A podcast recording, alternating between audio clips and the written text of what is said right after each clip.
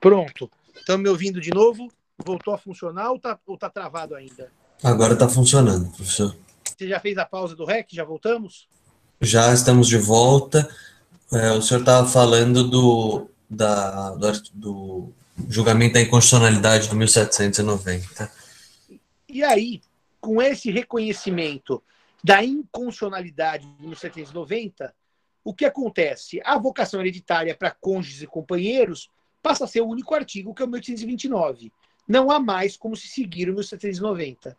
O problema é que o Supremo, nessa repercussão geral 809, não disse, não disse se o companheiro passou a ser ou não herdeiro necessário pela leitura que o Supremo tem da Constituição. Não disse nada. O IBDFAN, Instituto Brasileiro de Direito de Família, entrou com embargos de declaração para perguntar: o acórdão foi omisso, diga que o companheiro é herdeiro necessário.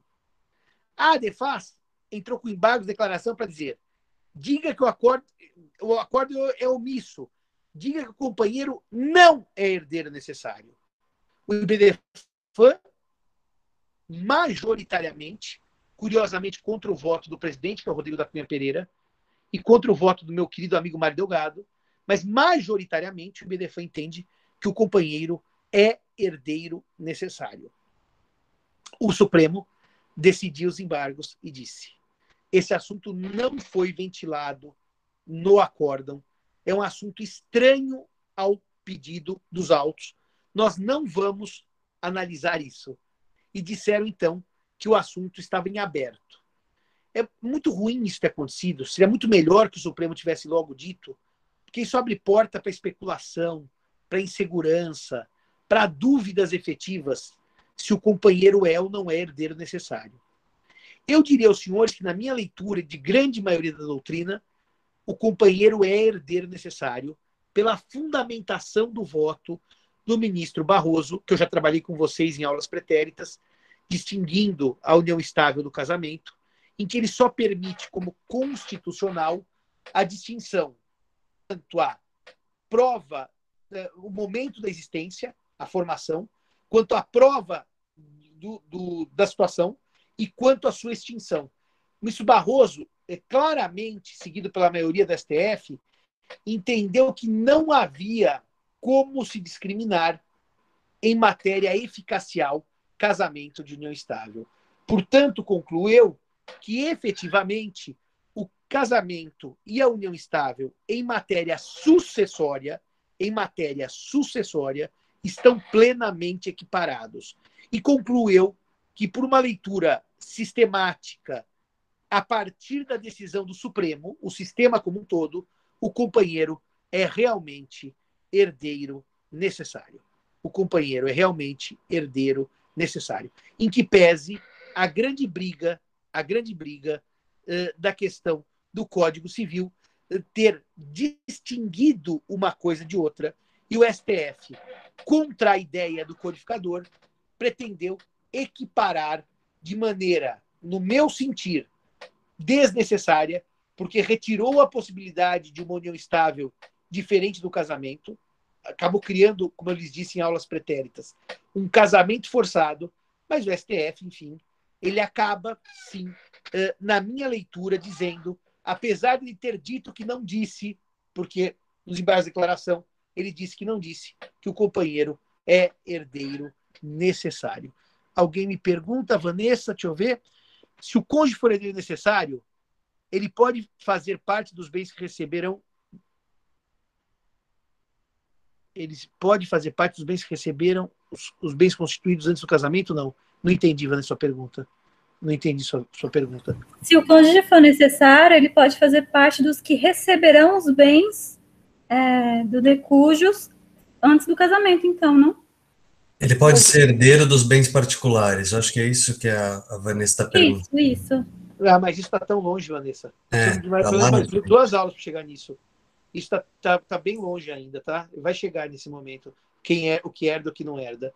De qualquer maneira, o companheiro é herdeiro necessário por leitura doutrinária, não por lei. o cônjuge é herdeiro necessário por lei, por força expressa do artigo 1845. E o Marcelo pergunta sobre os descendentes. Os descendentes são descendentes independentemente da origem, biológicos, socioafetivos, havidos por técnica de reprodução heteróloga uh, ou por adoção. Uh, a noção, Marcelo, de descendente é uma noção de família e sucessão nada muda, porque os descendentes são iguais perante a lei e, portanto, não há possibilidade de discriminação dos descendentes em razão de sua origem. Bem, dito isto, explicado isso para vocês, eu preciso então explicar as chamadas regras de ouro das sucessões. Eu vou trabalhar agora somente a sucessão legítima. Uma notinha antes disso. Uma notinha antes disso. Existe uma regra no artigo 1793, 1793, 1792, desculpem, que vai cuidar das dívidas do morto, das dívidas do morto. E o artigo 1792 vai trazer aquilo que trabalhávamos agora há pouco com vocês, que é a questão que é a questão de quem paga as dívidas do morto. E 1792 vai dizer: o herdeiro não responde por encargos superiores às forças da herança, incumbe-lhe, porém, a prova do excesso, salvo se houver inventário que eu excuse. Reparem que, por força do Código Civil, os bens do morto respondem pelas dívidas do morto, e não os bens que o herdeiro já tinha antes da morte. Se meu pai morreu com uma casa que vale 100 mil, devendo um milhão, meu pai morreu insolvente. E eu não pego os meus bens para pagar as dívidas do meu pai. Por quê? a responsabilidade se dá nos limites das forças da herança. Força da herança quer dizer nos limites do que a herança tiver de patrimônio, compuser o patrimônio. E, portanto, senhores, pela regra brasileira, as dívidas não são pagas pelos herdeiros com os seus próprios bens. Elas são pagas pelos herdeiros com os bens do espólio. Mas, porém, contudo, entretanto, todavia, se os herdeiros partilham os bens e não pagam as dívidas do, do morto, partilham os bens e não pagam as dívidas do morto, nesta hipótese, os herdeiros responderão com os seus bens, porque agora os bens já estão no seu patrimônio e houve partilha. Nesta hipótese, há também a limitação do 1792. Os herdeiros pagarão com aquilo que herdaram, mas há um problema, que a parte final diz que cabe a eles, herdeiros, fazer a prova de que aqueles bens eram do falecido. Por isso, serve para isso, e por essa razão, temos que fazer o inventário. Porque o inventário vai discriminar exatamente o que o morto transmitiu do que aquilo que já era patrimônio dos filhos, patrimônio dos herdeiros uh, o inventário vai servir para essa, eu diria para essa. Oh, muito obrigado. A senhora é muito gentil. Obrigado, viu, Simar? E uh, o inventário vai servir, no fundo, para fazer esta prova do que já era do morto do, e aquilo que uh, já era do vivo e aquilo que o vivo recebeu por herança. Uh, só mais uma nota que eu esqueci sobre a, o cálculo da legítima. O código ensina a calcular esses 50%. O artigo 1847 vai dizer o seguinte: calcula-se a legítima sobre o valor dos bens existentes na abertura da sucessão, abatidas as dívidas e as despesas do funeral, adicionando-se em seguida o valor dos bens sujeitos à colação. O cálculo da legítima é assim: sobre o valor dos bens existentes na abertura da sucessão, no momento do óbito, eu faço uma conta de menos. O código manda abater as dívidas do falecido e as despesas do funeral. 100 menos 20, menos 30, 70. A legítima é 35 e a disponível é 35. Só que, se por acaso houve bens doados com a regra de colação, tema esse que quem quiser assistir com mais calma, assista a minha aula de doação que eu fiz uh, o ano passado nos contratos em espécie, reassista aquilo que eu falo sobre isso.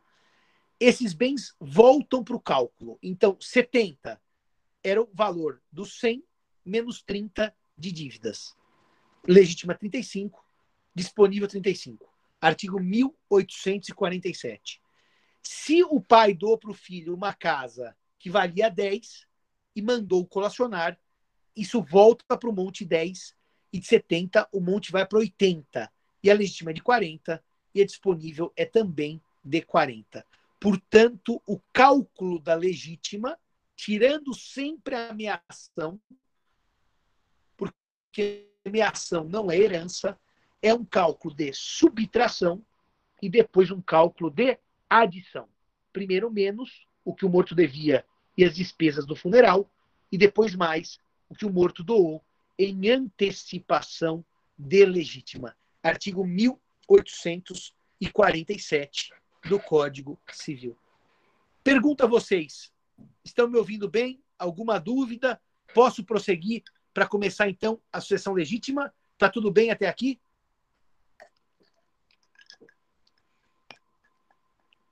Tudo bem até aqui? Fale, Aline. É só uma dúvida. É, esse bem que volta para a legítima, é, o, a pessoa que recebeu. É isso que eu não entendi. Tipo, se foi um herdeiro que recebeu, ele vai ter que partilhar o bem dele? É isso que eu não, não entendi. Ele volta para o cálculo, Aline. Para o cálculo da legitimidade disponível.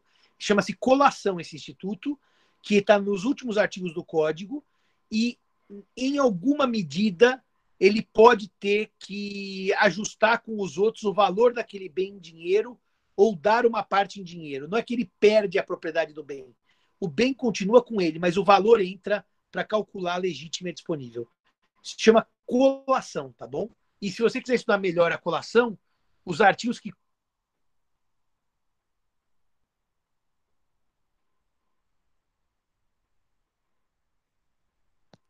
os artigos que cuidam da colação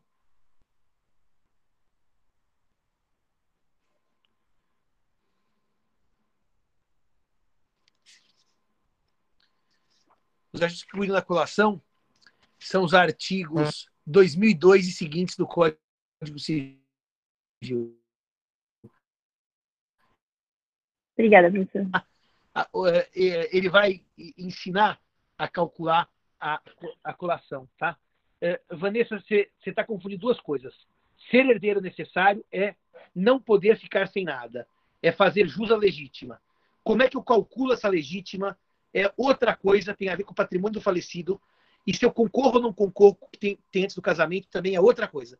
Guarde, quem faz jus à legítima tem direito a uma parte do patrimônio do falecido, que é de 50%.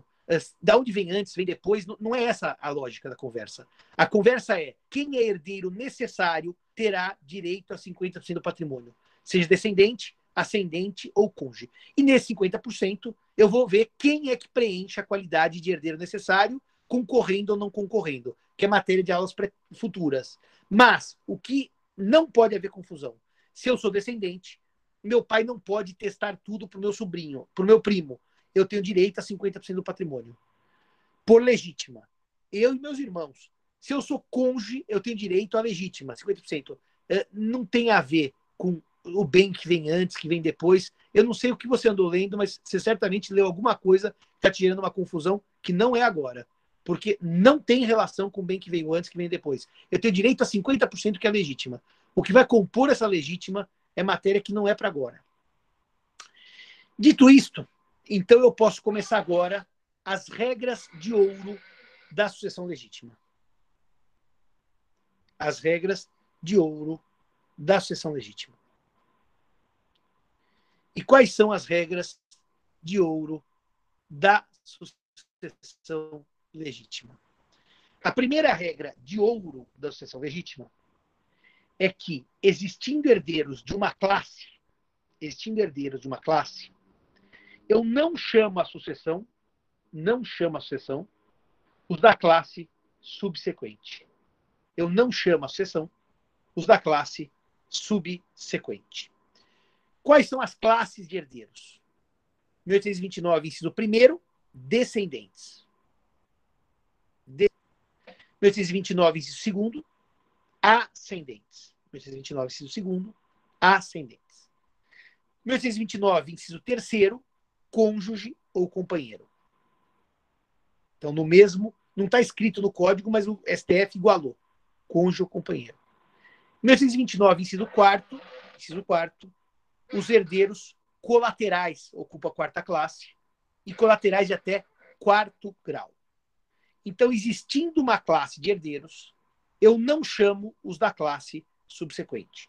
Por isso que eu tenho filhos e morro, tendo meus pais vivos e meus filhos vivos, eu não chamo os meus pais, porque a primeira classe é dos descendentes. Logo, eu não chamo a segunda, que são os ascendentes. É por isso que se eu tenho filhos, eu não chamo a suceder meus irmãos, porque a primeira classe, descendentes, exclui a classe subsequente, ascendentes. Exclui a classe dos colaterais. Essa regra tem uma exceção, que eu vou explicar em aula futura, na próxima, aliás. Anotem aí. Exceção. Cônjuge e companheiro apesar de ocuparem a terceira classe, apesar de ocuparem a terceira classe, concorrem, põe os parênteses aí, concorrem, parênteses, dividem a herança, dividem a herança com os descendentes do falecido, a depender do regime de bens do casamento. A depender do regime de bens do casamento. E a segunda exceção, cônjuge companheiro, cônjuge companheiro, concorrem com os ascendentes do falecido. 1829, 1829, inciso segundo. Essas duas exceções, não se preocupem, serão explicadas com vagar e com bastante calma, porque eu preciso explicar a origem da regra, a estrutura dessa regra nas aulas próximas. Mas os senhores conseguem entender que se eu tenho descendentes, nenhum tio-avô vai ser meu herdeiro, nem meu avô vai ser meu herdeiro, porque a existência de herdeiros de uma classe exclui os da classe subsequente, à exceção da concorrência do cônjuge do companheiro? Tudo bem? Está tudo claro isso? Bom, se isso está claro, se ninguém tem dúvida, por favor, escreva aí no chat para eu poder ir para a segunda regra de ouro com a qual eu vou terminar a aula de hoje. Alguém tem dúvida sobre isso? Entender a questão das classes de herdeiros? Marcelo, eles estão me ouvindo ou está tudo travado? Estão me ouvindo, né? Não, estou te ouvindo sim, professor. Está um pouquinho travado, mas está dando para ouvir bem. O raciocínio está claro, Marcelo? Perfeitamente. Segunda regra de ouro com que eu acabo a aula de hoje. Dentro de uma classe, dentro de uma classe, herdeiro de grau mais próximo herdeiro de grau mais próximo exclui o de grau mais remoto. Herdeiro de grau mais próximo exclui o de grau mais remoto. A exceção, que também vai ser explicada na aula que vem, não hoje, é o direito de representação. A exceção é o direito de representação. Se eu tenho dois filhos, e esses filhos têm dois filhos, o filho é descendente de primeiro grau.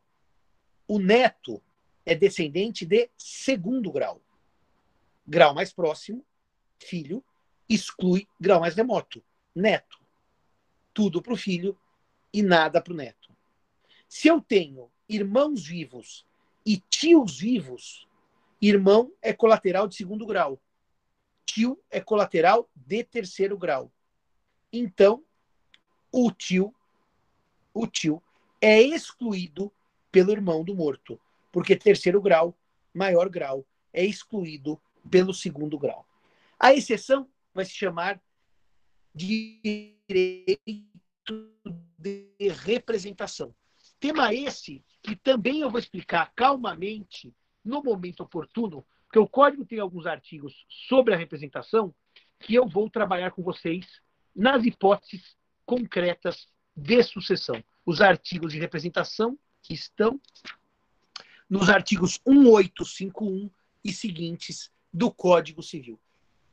Ficou claro que se eu deixo meu filho e minha mãe, regra de ouro número um, o filho do morto descendente exclui a mãe do morto ascendente. Regra número dois, se eu deixo o meu filho vivo e o meu neto, filho dele, também vivo, grau mais próximo exclui grau mais remoto. E, portanto, nós vamos ter uma situação de aplicação da regra de ouro número dois, exceção essa que se verificará com a representação. Pergunto a vocês, meus amigos e minhas amigas, tudo certo? Alguma dúvida até aqui? Ou posso considerar a nossa aula de hoje um pouco mais cedo encerrada, para na quarta-feira que vem eu trabalhar os casos concretos da vocação hereditária? Aproveitem e dê uma olhadinha na biblioteca do professor Zeno,